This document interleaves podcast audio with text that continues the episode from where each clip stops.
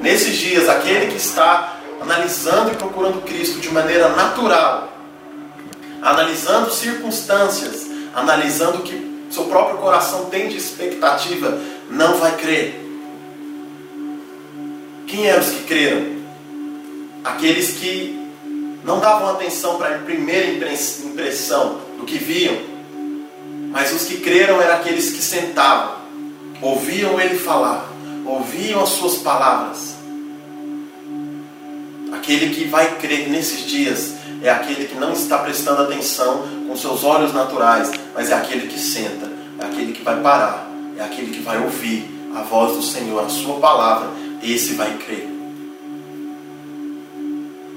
E dos poucos que creram em Jesus naqueles dias, sem entender muito bem, mas ainda esperava a libertação que viria dele sobre Israel, o que acontece é que o Salvador, o autor de toda aquela esperança, aqueles que eles creram, acontece que ele foi crucificado, ele morreu. E até ali, irmãos, não havia por que crer, sendo que ele estava morto. Quando a morte acabou a esperança. Mas eu quero te dizer que para o nosso Deus, nem a morte é um empecilho. A morte não pode nos parar, a morte não pode deter. Mas aquele povo ficou com o coração triste diante do Senhor. Triste. E agora? Ele era o Messias, nós vimos, o próprio João escreveu, aquilo que vimos, que ouvimos, que apalpamos, que damos testemunho, eles estavam ali e acontece que ele estava morto. Naquela sexta-feira de Páscoa, o Senhor tinha morrido. E acontece que, por medo das autoridades romanas, todos foram para suas casas. A Bíblia diz que os discípulos estavam escondidos, com medo da morte, com medo de serem perseguidos, porque a esperança deles tinha ido embora. Eles achavam que ali tinha acabado, que eles creram errado. Vai ter um momento na sua caminhada que você vai achar que você criou errado, porque as circunstâncias não vão favorecer. Mas nesse dia, e é hoje que eu quero falar, conserve o seu amor, conserve o seu coração quente, porque ele está voltando. Você não está vendo ele hoje. Faz tempo que ele disse que ia voltar. Talvez expectativas do seu coração não foram nutridas. Mas nesse tempo de espera, nesse tempo que você está escondido aí na sua casa, nesse tempo em que a morte está sondando, está rodando, nesses dias eu quero que você se guarde se guarde na sua casa, mas que você se lembre, que você conserve o seu coração ardendo de amor por Ele. Felizes são aqueles que não viram e creram. Amém? E é nesse contexto que eu quero entrar com você, lá em João capítulo 19. Por favor, abre a sua Bíblia.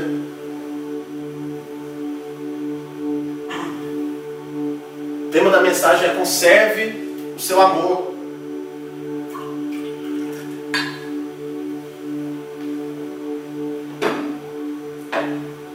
19, verso 25.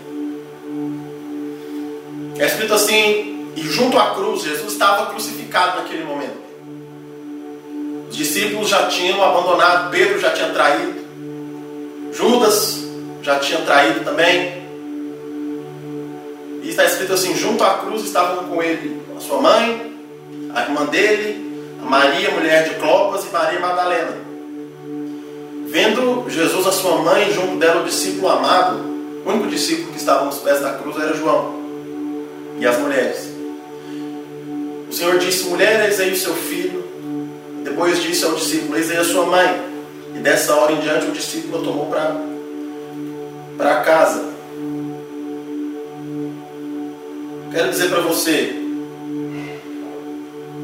hoje nós estamos lembrando da morte e da ressurreição. E lembrar hoje é uma forma de ver, é uma forma de fé de você contemplar. Quando você lembra, você está contemplando, contemplando a Ele. Fazemos disso hoje um memorial eterno para que os nossos olhos estejam sempre nele. Uma maneira de você manter o seu fogo do seu coração sempre aceso é você não deixar de olhar para Ele, mesmo diante de uma situação que parece de morte, parece o fim. Madalena, dela que eu quero falar hoje, ela estava lá com o Senhor Jesus no fim. Ela não entendia o que estava acontecendo, ela só sabia que o Salvador dela estava ali. E ela chorava por ele. Olhar então é crer. Os que olham para ele hoje pela fé serão os primeiros também a vê-los naturalmente. Deixa eu dizer algo. Maria Madalena, ela estava ali diante do Senhor Jesus naquele dia, crendo ali no último momento. Eu não sei por qual motivo exato, mas nós vamos ver mais para frente o quanto ela amava o Senhor Jesus. Mas o fato é que todos os outros o tinham abandonado. Só ela teve fé para ficar ali naquele momento. Naquele momento onde talvez já não tinham mais esperança dele ser o Messias. Talvez as pessoas já estavam desenganadas, mas ela estava ali com ele, com o seu Salvador ali no pé da cruz, mesmo sem entender. Jesus está voltando, irmãos. Eu quero dizer que aquele que vai manter o seu coração aceso é aquele que estiver com ele até o fim, olhando para ele até o fim. Não importa as circunstâncias, não importa o que estiver acontecendo, você precisa colocar os seus olhos sempre nele. Aqueles que hoje, pela fé, estiverem com ele, serão os primeiros a vê-lo na sua volta. Maria foi uma das últimas pessoas a ver Jesus com vida, mas foi a primeira a ver ele depois de ressurreto. O que, sabe, Jesus não faz nada à toa. Jesus resolveu aparecer, e nós vamos ler, aparecer depois de ressurreto, a primeira pessoa. Isso, isso tem que falar alguma coisa para nós. Tem alguma mensagem aí. Por que, que ela foi a primeira? Já estou te dando a dica da primeira razão, porque ela foi também a última. Ela estava ali num momento onde não tinha como crer, mas estava ali firme com ele. O Senhor Jesus resolveu aparecer para ela primeiro. Existe um povo separado nessa terra que vai ver Jesus antes, na sua volta, vai se encontrar com ele cedo, como uma estrela da manhã. Aquele que aqueles que estiverem acordados vão ver Ele na sua volta. Primeiro, eu quero declarar que eu e você seremos daqueles que verão Ele primeiro. Em nome de Jesus. Ele está voltando. Amém? No dia está próximo. Os que olharam para Ele na cruz até o último momento serão os que o verão também primeiro na sua volta. Hoje que possamos lembrar desse sacrifício, para que possamos lembrar também da prova definitiva do amor de Deus por nós. E lá em João 19, 25, ah, perdão, João 20, 11, acontece que Jesus morreu, foi sepultado. Lá no verso 11 está escrito assim: Maria, no entanto, permanecia. Grava essa palavra, permanecia. Permanecer. A entrada do túmulo, chorando. Enquanto chorava, abaixou-se, olhou para dentro do túmulo e viu dois anjos vestidos de branco, sentados onde o corpo de Jesus tinha se colocado, um à cabeceira e outro aos pés. Maria já havia ido ao túmulo, viu que ele estava vazio, pensou que o corpo de Jesus havia sido roubado, voltou para os discípulos, contou para eles que o corpo não estava lá. A Bíblia diz que João e Pedro correram, e a Bíblia diz que João viu aquele túmulo, depois diz que Pedro viu depois disso, novamente, João viu. E essas três palavras, esses três verbos ver, que para nós é a mesma coisa, no original são três palavras diferentes. O primeiro olhar de João, ah, ele simboliza o olhar ah, natural. Como eu estou vendo aqui essa câmera, estou vendo aqui os meninos, estou vendo esse lugar. É o olhar comum. O segundo olhar, que é o olhar de Pedro, a palavra usada era teoreu, que aponta para um olhar analítico, um olhar, ah, um olhar racional. Ah, eu creio que a pior, o pior estágio da nossa vida de caminhada de Deus, nossa caminhada de fé, é esse olhar natural. Quem olha as coisas de maneira natural não flui dele fé, não consegue enxergar a graça de Deus. Aquele que olha de maneira racional é um pouco melhor, ele não é emotivo. Ele para, ele analisa as possibilidades, ele analisa o que é melhor, ele, se, ele faz planejamento. Esse é um olhar, uma maneira melhor de olhar a vida. Mas existe um nível ainda superior. A Bíblia diz que quando João voltou, ele olhou novamente, só que dessa vez a palavra que foi usada para olhar era eito, que significa olhar pela fé. E a Bíblia diz que ele olhou aquele túmulo vazio e creu. Creu que ele iria ressuscitar ou que já havia ressuscitado. O padrão de Deus, o padrão que Deus quer que eu e você viva da vida abundante, não é um olhar natural, não é apenas um olhar racional, por mais que seja bom, mas o Senhor quer que eu e você olhemos de forma espiritual, com os olhos da fé. A Bíblia diz que Ló saiu de Sodoma e o Senhor mandou ele olhar, escolher uma terra. E ele analisou de maneira natural. Ele falou: Eu quero essa aqui porque os campos são verdes, é perto da cidade, tem recurso, tem movimento. Quero aqui. E a Bíblia diz que Abraão escolheu pela direção do Senhor. Pela direção do Senhor. Irmão, nesses dias que você se aprenda a ser guiado pelo Espírito. Seja guiado pelo Espírito. Ló escolheu de maneira natural, porque ele não sabia que em breve ia acontecer juízo em Sodoma e ia sobrar para todas as terras que estavam ao redor. Você não consegue enxergar como Deus enxerga. Entrega seu caminho ao Senhor, Ele está vendo o que vai acontecer mais adiante. A Bíblia diz que a terra que Abraão escolheu não tinha, não tinha nada naturalmente, uh, visivelmente falando de atrativo, mas era a direção de Deus. E acontece que no dia do problema, Ló teve que sair de onde ele estava e se encontrar com Abraão naquela terra que ele não rejeitou. Mas aquela era a direção de Deus. Aprenda a ser guiado pelo Espírito. Aprenda a ser guiado pelo Espírito. E depois disso, os discípulos voltaram, saíram do túmulo e nós lemos Maria permaneceu. Permaneceu junto àquela entrada, chorando. Nós lemos aí no verso 12: ela viu dois anjos vestidos de branco sentados onde o corpo de Jesus tinha sido colocado. Um anjo estava na cabeceira e o outro aos pés. Então eles perguntaram: mulher, por que você está chorando? Ela respondeu: porque o meu Senhor, levaram o meu Senhor, eu não sei onde o puseram. Depois de dizer isso, ela se virou para trás e viu Jesus em pé, mas não reconheceu que era Jesus. Jesus perguntou, mulher, por que você está chorando? Quem você procura? Ela, supondo que fosse o jardineiro, respondeu, se o Senhor o tirou daqui, diga-me onde o colocou e eu levarei. E Jesus respondeu, Maria. Maria. Eu e você reconhecemos Jesus quando Ele nos chama pelo nome. Quando nós temos as nossas próprias experiências, os nossos próprios encontros com Ele. E Ele te chama pelo nome. Você vai reconhecer quem Ele é. Sempre perguntam, pastor, como eu sei como Deus fala comigo? Não sei. Você precisa experimentar. É uma impressão, é você sente algo no espírito, uma confirmação. É muito difícil de explicar, mas quando ele fala, você reconhece que é ele. Amém. O reconhece ah, pela confirmação da palavra, pela sua fé. Acontece de várias formas, é muito difícil de explicar. Porque não é algo natural. Às vezes as pessoas ficam querendo que o Senhor apareça diante desses olhos naturais. Mas como eu falei antes, o Senhor nesses dias não vai aparecer para os seus olhos naturais. Ele vai aparecer só nos seus olhos, os seus olhos espirituais, seus olhos interiores. E aquele que crê sem ver é feliz, é bem-aventurado, diz a palavra do Senhor.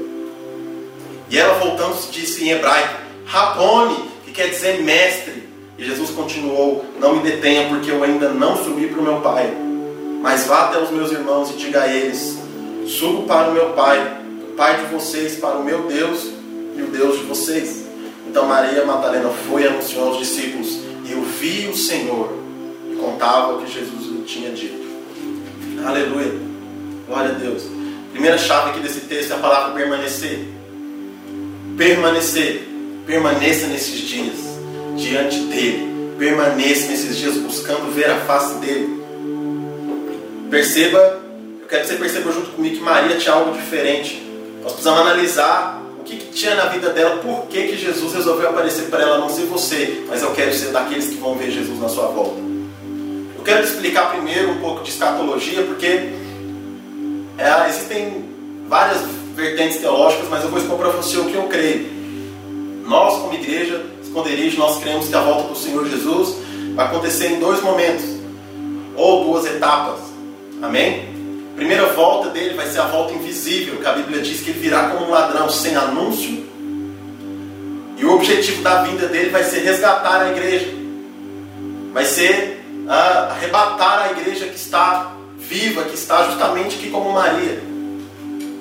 Maria foi, ela nesse, nesse contexto a gente pode fazer essa aplicação.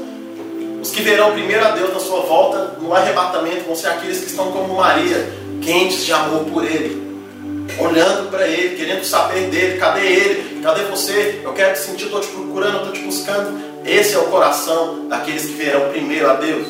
E ainda que você seja salvo, mas esteja frio nesses dias, a sua salvação você não vai perder, mas você não vai ser desses que vão ser arrebatados e ver o Senhor primeiro. Porque existe um segundo momento da volta do Senhor Jesus, assim nós cremos. Depois da igreja arrebatada, haverá sobre o mundo grande tribulação.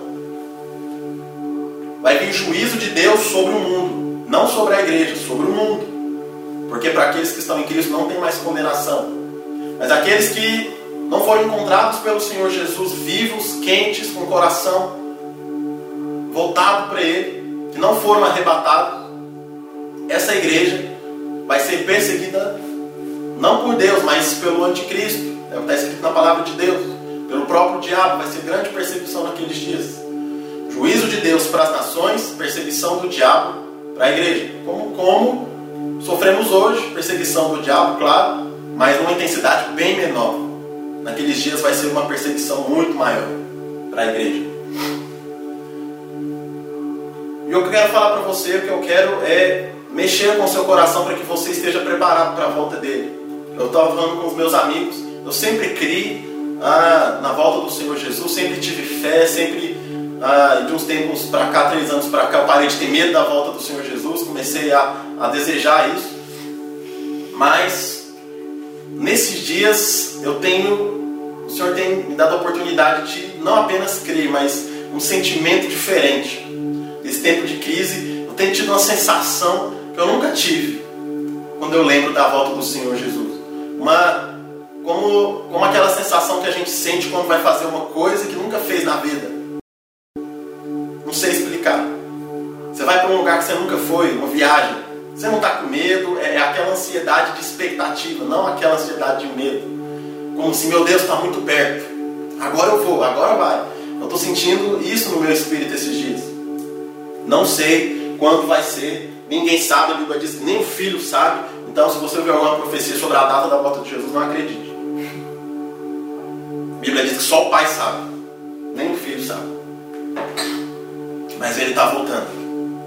E uma coisa, a única coisa que você precisa saber e precisa ter em mente é que você precisa estar preparado. Você já é salvo, sua salvação ninguém toma, mas você não pode ficar de fora desses privilegiados que, assim como Maria, verão a Ele primeiro. Em nome do Senhor Jesus. Ela viu que a presença de Deus estava em Cristo. É interessante que ela que aqui nós temos um desenho parecido com o Velho Testamento. O Velho Testamento é uma sombra do Novo. E a Bíblia diz que a arca do Senhor Jesus, onde habitava a presença de Deus, uma caixa, ela tinha uma tampa chamada propiciatório. Nessa tampa haviam dois querubins olhando para baixo, olhando para essa tampa, com as suas asas voltadas. Inclusive, esse é o símbolo da nossa igreja. Essas asas dos querubins, no formato de uma tenda, eram os querubins que estavam em cima da arca do Senhor, formando um abrigo e olhando para a presença, porque aquele propiciatório aponta para Cristo. E nesse momento, na ressurreição, nós temos essa imagem: dois querubins, um de frente para o outro, um estava na cabeceira, outro estava aos pés, onde estariam os pés do Senhor Jesus. Maria os viu. Sabe o que isso significa, irmão? Significa que a presença de Deus, a partir daquele dia, não estaria mais numa caixa, não estaria mais num templo, porque Ele não está mais em lugares feitos por mãos humanas, agora Ele está vivo. E aquele que vive habita em nós que estamos vivos para Ele. Mas ela foi naquele lugar buscar a presença do Senhor. Nesses dias você possa se lembrar que a presença dele não está mais numa caixa, mas está em você. Você agora é o esconderijo do Altíssimo. Aleluia. Os que verdadeiramente amam a Cristo serão os primeiros a vê-lo na sua volta, tal como Maria foi a primeira a ver em sua ressurreição. E Maria vai apontar para um tipo de crente. O crente que tem um coração quente, um coração intenso. Mateus 24, 4. Está escrito assim: Jesus disse: E por se multiplicar a iniquidade, o amor se esfriará de quase todos. Uma vez meu pastor fez uma meditação nisso, eu nunca esqueci, nunca esqueci. Ele disse assim: Olha, quase todos é muito sério. Porque metade da igreja, vamos supor, dos eleitos, metade já seria muita coisa. Mas quase todos não é metade. Quase todos, meu amigo, é quase todos. Eu chutaria aí de 80% para cima. Quase todos, por causa da maldade. Esse mundo, quanto mais você liga uma TV, e é por isso que é meu clamor esses dias para a igreja: desliga essa TV, porque você só está contemplando iniquidade e você só está alimentando razões para o seu coração se esfriar. O coração que vai estar aceso vai ser o coração que está olhando para Ele, para a palavra dele. Enquanto você contemplar a maldade, seu coração só se esfria. E o Senhor Jesus disse que quase todos iriam se esfriar nos últimos dias por, se multiplicar essa maldade. Mas Maria, que em nome do Senhor Jesus é o tipo de crente que eu e você seremos, somos, ela aponta para alguém que está conservando o seu amor por, por Cristo. Como que ela está fazendo isso? Permanecendo, buscando, ainda, ainda que seja em situações de tristeza e desesperança. Eu expliquei para você o contexto. Expectativas não sei onde ficaram. Tristeza. Mas ela só queria saber de Jesus. Naquele momento ela não estava preocupada com as expectativas dela. Ela estava preocupada onde está Jesus. Onde está Ele? Eu queria estar aqui com Ele, eu queria estar aqui cuidando do corpo, eu queria estar aqui perfumando, adorando. Cadê Ele? Aquele que vai ver o Senhor Jesus primeiro na sua volta vai ser aquele que está nutrindo e permanecendo quente de amor por Ele. E é interessante que Maria não mostra um grande conhecimento e revelação que talvez os discípulos tinham. Nunca foi citado nada disso. Em alguns momentos mostra até que ela tem uma fé que precisa evoluir, que precisa crescer. Mas ela mostra um amor que atrai favor de Deus para ela. Com isso eu quero dizer que você não precisa ser um teólogo para amar o Senhor Jesus. O Senhor Jesus está voltando. Existem alguns teólogos que apontam, tem uma seguinte teoria. Eles a, aplicam a, a morte e a ressurreição do Senhor Jesus com a sua volta, com a sua ida para os céus e a sua volta. E o que eles argumentam é que o Senhor Jesus morreu numa sexta-feira, às três horas, e durante dois dias ele estava morto. Ou seja, ele não estava ali com as pessoas. Mas no início do terceiro dia, porque a Bíblia diz aqui que Maria Madalena foi bem cedo para o túmulo, já não estava lá. No início do terceiro dia, ele ressuscitou. E, Bíblia, e o argumento desses teólogos é que a Bíblia diz que um dia para o Senhor é como mil anos, e mil anos como um dia. Tomando isso como, como, como argumento, como base, os primeiros mil anos de dias já passaram, Dois mil anos já passaram do segundo dia. Nós estamos bem no começo do terceiro dia. O que leva a crer que o Senhor está muito perto de voltar. O Senhor ressuscitou por volta das seis da manhã, se não me fala a memória. Um pouquinho antes do sol nascer. O Senhor está voltando. Nós estamos exatamente nesse momento, no comecinho do terceiro dia, no comecinho do terceiro milênio. O Senhor está voltando. O meu apelo hoje é para que eu e você tenhamos um coração de Maria, que sejamos os primeiros a ver a volta do noivo. Abra sua Bíblia em Mateus 25. Mateus 25. Tem uma história sobre essa volta, a volta do Senhor Jesus. Pastor, hoje é domingo de ceia. O Senhor está falando da volta do Senhor Jesus? Sim, porque eu creio que assim como ele ressuscitou, ele já está voltando. Mateus 25. Aleluia. Quero ler com você a partir do verso 1. O Senhor Jesus está contando aqui uma parábola sobre a volta do Senhor. Está escrito assim: O reino dos céus será semelhante a dez virgens que, pegando as suas lamparinas, saíram a encontrar-se com o noivo. O Senhor Jesus é o nosso noivo. Cinco delas eram prudentes e cinco imprudentes. O Senhor Jesus coloca essas dez virgens como noivas, virgens, que estão esperando o noivo. Ou seja, está falando da totalidade da igreja. O número 10 na palavra de Deus sempre aponta para uma totalidade. 3. As imprudentes, ao pegar as suas lamparinas, não levaram óleo consigo, mas as prudentes, a, mas as prudentes, além das lamparinas, levaram o óleo nas vasilhas. Como o noivo estava demorando, todas ficaram sonolentas e adormeceram. Mas à meia-noite, sabe, meia-noite pode parecer pode parecer cedo para mim para você hoje, mas naquela época eles dormiam normalmente assim que o sol abaixava. E eles acordavam assim que o sol aparecia. Então meia-noite era tipo para mim e você hoje 4 horas da manhã, o som mais gostoso que você está tendo. Aquela hora que está todo mundo dormindo, não tem ninguém acordado. É mais ou menos isso que o texto quer trazer. À meia-noite, ouviu-se um grito: Eis o noivo, saiam ao encontro dele. Então todas aquelas virgens se levantaram e prepararam as suas lamparinas, e as imprudentes disseram aos prudentes: Deem, nós, deem para nós um pouco do óleo que vocês trouxeram, porque as nossas lamparinas estão se apagando. Mas as prudentes responderam: Não, porque então vai faltar tanto para nós como para vocês. Mas as. Perdão, para vocês. Vão aos que vendem e compram óleo para vocês. Vão aos que vendem e comprem óleos para vocês. E saindo elas para comprar, chegou o noivo e as que estavam preparadas entraram com ele para a festa do casamento. E fechou-se a porta. Mais tarde chegaram as virgens imprudentes, dizendo: Senhor, Senhor, abre a porta para nós. Mas o noivo respondeu: Em verdade lhes digo que não os conheço, portanto, vigiem. Diga para alguém que está do seu lado: vigia, porque vocês não sabem nem o dia nem a hora. Como eu disse, as virgens apontam para a totalidade da igreja. As cinco primeiras virgens que estão com óleo e, portanto, com fogo nas lamparinas acesas aponta para justamente os crentes do tipo de Maria, que conservam o amor ao Senhor Jesus, o amor pelo Senhor Jesus.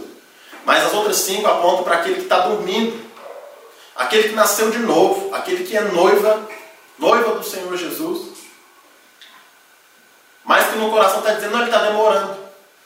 Vou viver a minha vida, vou descansar, vou dormir, vou fazer outras coisas. E por causa disso se esfriaram. E quando o Senhor Jesus volta, a noiva que ele vai buscar é a noiva que está preparada, que está vigilante. E quem é, a, quem é a noiva preparada? Quem é a igreja que está preparada? preparada? É a igreja que está com a sua lamparina que aponta para o seu espírito acesa. Por que está acesa? Porque tem óleo. Óleo aponta para a unção, aponta para o Espírito Santo. E a palavra de Deus diz: deixem-se encher. Como nós cantamos aqui, deixe ele queimar. Deixem-se encher. Quem é que está preparado? Aquele que está deixando o Espírito encher. Como que eu deixo o Espírito me encher? A Bíblia diz: falando entre vós, com salmos e hinos. Falando entre vós. Nós temos aqui comunhão, nós temos aqui comunhão com a palavra de Deus. Uns com os outros. Cantando hinos de adoração ao Senhor, cânticos espirituais, falar em línguas, adoração ao Senhor. Aquele que está nutrindo o seu amor e o fogo do Senhor nas suas lamparinas acesas são aqueles que estão se deixando ser cheios do Espírito. E de maneira prática é isso que eu acabei de falar para você. É aquele que tem comunhão. Amém? Então ser cheio do Espírito, é melhor, vigiar é ser cheio do Espírito. Segunda coisa é você deixar a sua luz brilhar. A Bíblia diz que eu e você somos a luz do mundo. Mas Jesus diz que alguns pegam a sua luz e colocam debaixo da cama que aponta para a preguiça mesmo espiritual. Então, eu não lembro aqui agora das outras maneiras, mas a, a Bíblia diz que, que algumas pessoas pegam a sua luz e não colocam em lugares visíveis, ou seja, não deixa a luz brilhar. Outros colocam ah, um, um, um vaso para tampar, o que aponta para aqueles que estão preocupados em trabalhar, porque aquele vaso ali vai apontar para o vaso onde se coloca cereal.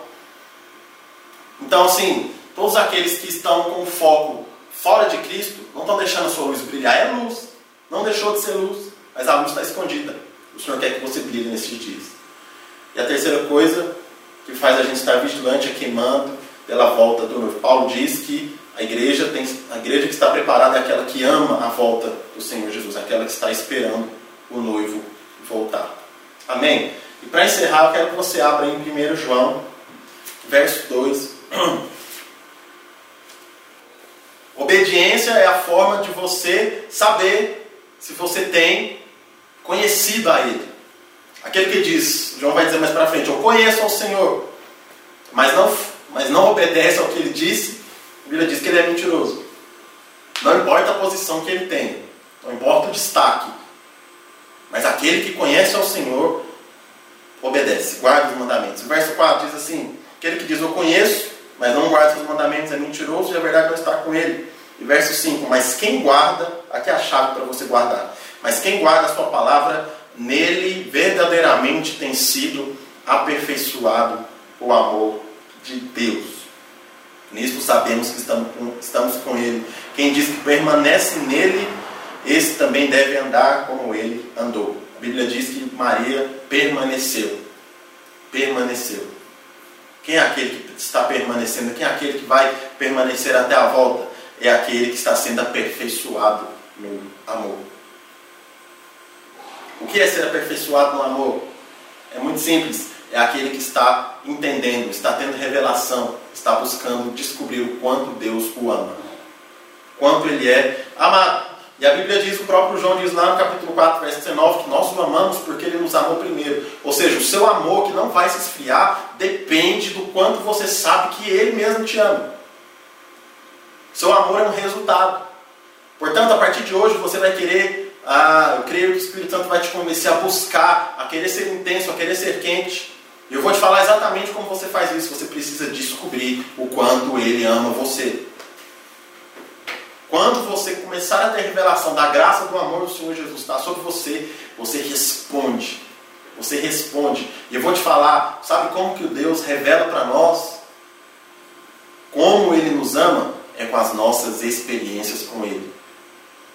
Você pode ler a palavra de Deus, o Espírito Santo te revela no nível. Mas quando você vive uma circunstância e você vê Deus se movendo ao seu favor, como está escrito, você fala: Esse Deus me ama. Quando você tem revelação, e o que nós vamos fazer hoje na ceia é justamente lembrar do que Jesus fez, e a Bíblia diz que nisto nós sabemos como Deus nos ama, nisto, nisto conhecemos o amor, quando lembramos que Ele deu o seu único filho para morrer por nós. A ceia é o Senhor Jesus falando: lembra do quanto você é amado, filho. Nesses dias você não está sozinho. Nesse dia você não está sozinho, você é amado. Não deixe os problemas te convencerem, não deixe as circunstâncias te convencerem de que não existe um Deus, que Deus está com raiva de você. Não são circunstâncias que provam o amor do Senhor por você. O amor do Senhor por você está provado com Cristo e esse crucificado. Esse é o Evangelho, Cristo crucificado. Portanto, quando você ceia, e eu gostaria muito que a gente pudesse ceiar toda vez que a gente reunisse, em nome de Jesus nós vamos conseguir, porque lá em Atos a Bíblia diz que eles sempre ceiavam Sempre que eles se reuniam, eles ceavam. E a igreja lá prosperava. Sabe por quê? Porque aquele povo constantemente, junto na comunhão, se lembrava da prova do amor de Deus por eles, dando o próprio Jesus. Amém? Quem sabe que é amado frutifica obediência. Nós amamos porque Ele nos amou primeiro. O amor de Maria por Jesus é o resultado da revelação de como ela é amada. Quem é amado sabe que é perdoado. O Senhor Jesus diz que aquele que muito ama o Senhor Jesus é aquele que sabe que foi muito perdoado. Portanto, você conseguir amar o Senhor Jesus vai passar diretamente pelo quanto você percebe que a sua dívida diante de Deus era grande, que o Senhor Jesus foi lá e pagou.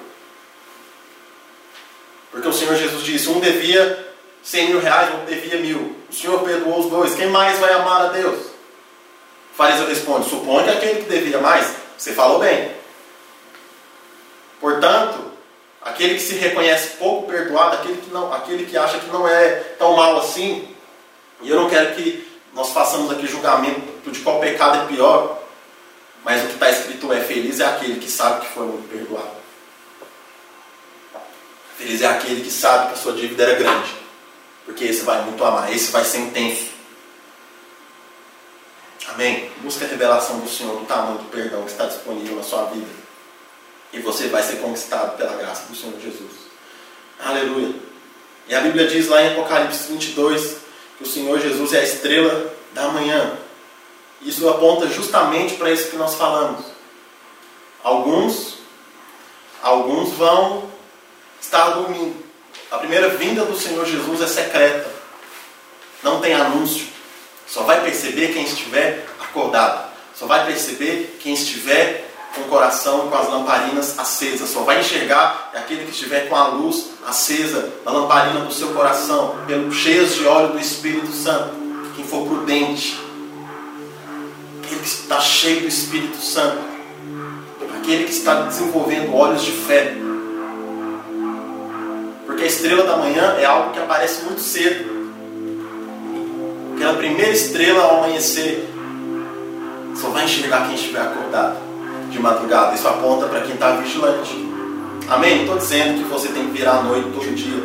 Estou falando de coisas espirituais. Amém? Enquanto a Bíblia diz que nos, nos dias de Noé, a volta do Senhor Jesus vai ser como nos dias de Noé. Muitos estarão vivendo a sua vida sem se preocupar, sem lembrar. E aí, como um ladrão, ele vai vir. Quando eles menos esperavam, veio o dilúvio. Eu e você precisamos estar vigilantes nesses dias. E a maneira de eu e você estarmos vigilantes é lembrarmos dele. Lembrarmos dele. Não se esqueça dele. Não se esqueça do que ele já fez por você. Não se esqueça do que está escrito na Bíblia sobre você. Desliga essas notícias negativas que só estão te colocando para ter olhos naturais.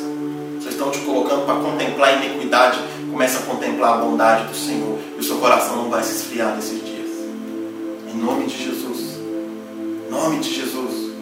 Não viva só de maneira natural, mas busque em primeiro lugar o reino de Deus.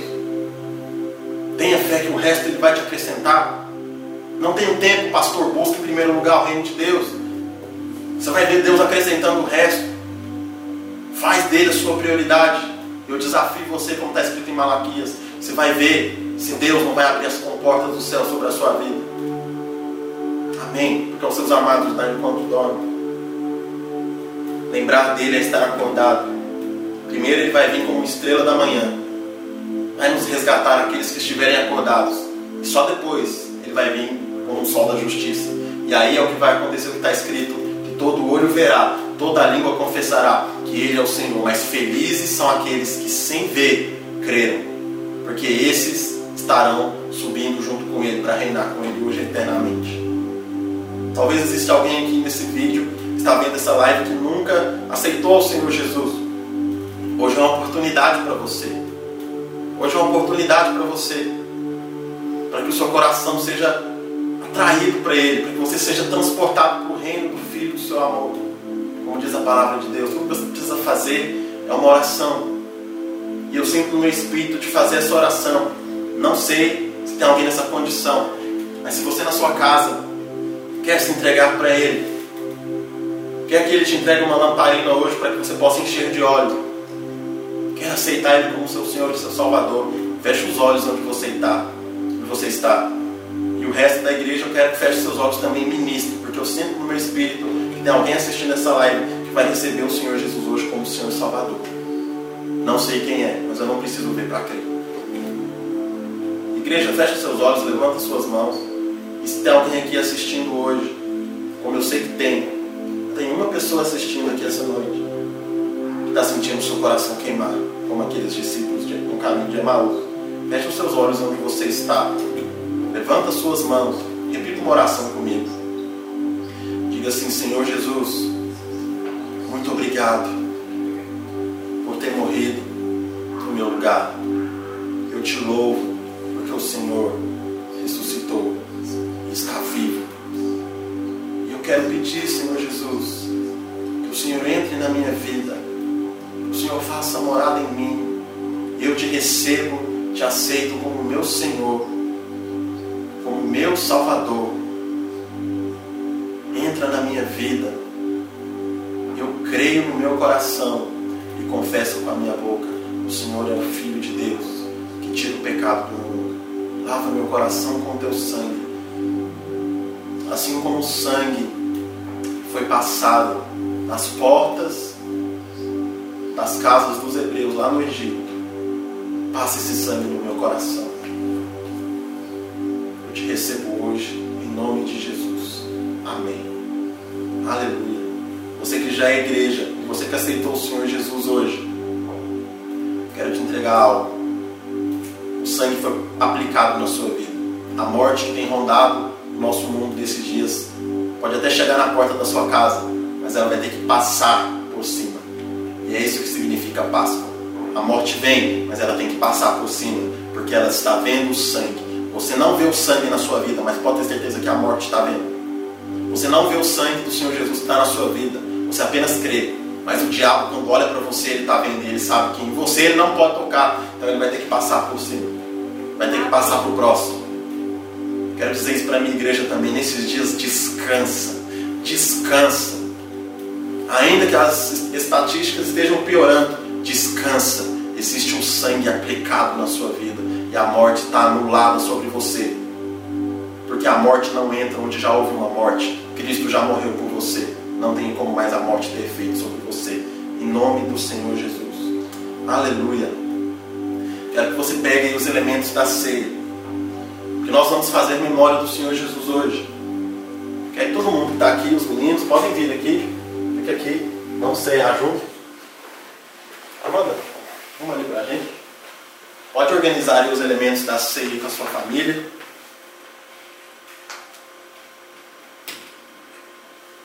coisa mais, uma das coisas mais importantes da ceia é a comunhão, é fazer isso junto com, a, com alguém, junto com a igreja. Amém? Você que já nasceu de novo, que crê no Senhor Jesus.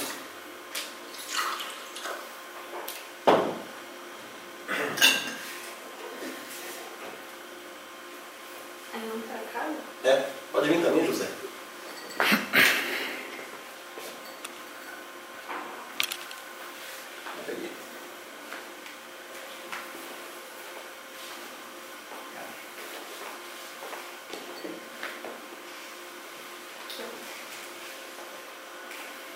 Amém?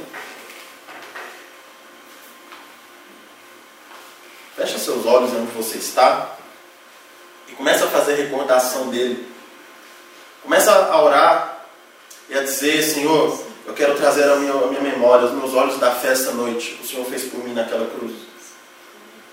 Recorda que naquele momento toda a nossa condenação, a sua condenação estava sendo colocada sobre ele. Aquelas feridas no Senhor Jesus estavam sendo colocadas no corpo dele. Eram para que as nossas doenças e as nossas feridas fossem saradas. Aquele gole de vinagre que ele tomou era o Senhor levando sobre si as nossas maldições hereditárias. O passado da sua família, toda maldição que estava sobre a sua família não pode mais te atingir, porque o Senhor já levou sobre si toda maldição hereditária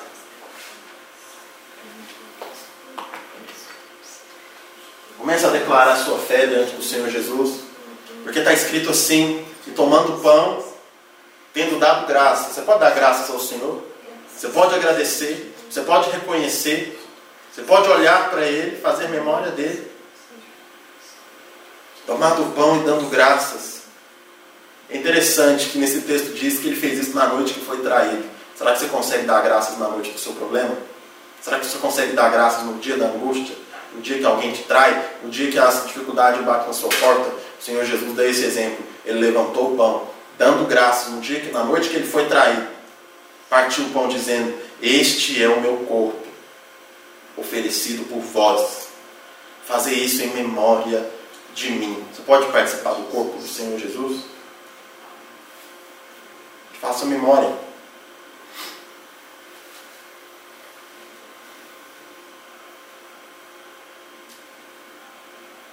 Aleluia. Faça com a sua família, distribua o pão.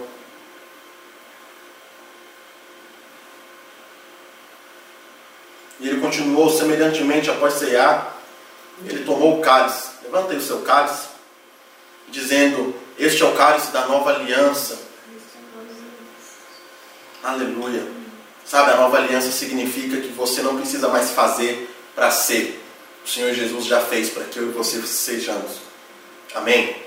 O que eu e você precisaríamos ser, Jesus foi naquela cruz. Agora somos feitos filhos de Deus. Diga assim: a nova aliança. Nova aliança. Eu não preciso, Não preciso fazer, fazer para ser. ser. O Senhor Jesus, O Senhor Jesus fez no meu lugar.